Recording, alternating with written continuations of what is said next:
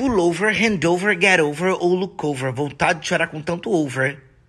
Eu também tô com vontade de chorar por causa dos trechos de séries e filmes que eu vou ter que buscar pra botar nessa pergunta longa. E de cara nem treme, folgada. Brincadeira, folga. Chega de chorar. Você já sofreu demais, agora chega. Chega de achar que tudo se acabou. Pode a dor uma. Ah, pullover é estacionar, encostar, parar. Por exemplo.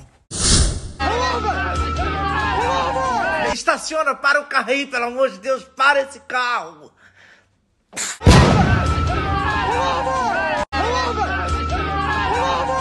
E já handover é entregar. Aqui, ó, você pegar a mão e você entregar o bagulho pra pessoa, entendeu? Foca. Now hand over the bag. Hand over the bag. Entrega a bolsa, entrega a bolsa que ela é minha. Tira a mão da minha bolsa. Now hand over the bag. Get over é superar. Esquecer, deixa pra lá. Para, esquece isso. Tá? Por exemplo. Ah, Eu nunca vou me esquecer isso. I will never get over it. I will never get over it. Eu nunca vou me esquecer disso. Tempo bom. Ah! I will never get over it.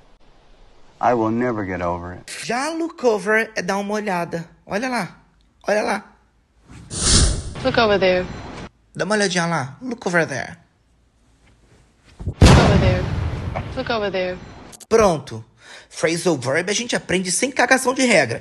Pega uma tradução associativa, coloca pra jogo. Pega outra, coloca pra jogo. Pega outra, coloca pra jogo. Pega outra, coloca pra jogo. A, a língua portuguesa tá aí pra ser usada, ó. Aprecie com inteligência. Já disse sem português, sem inglês. Sem neurose, sem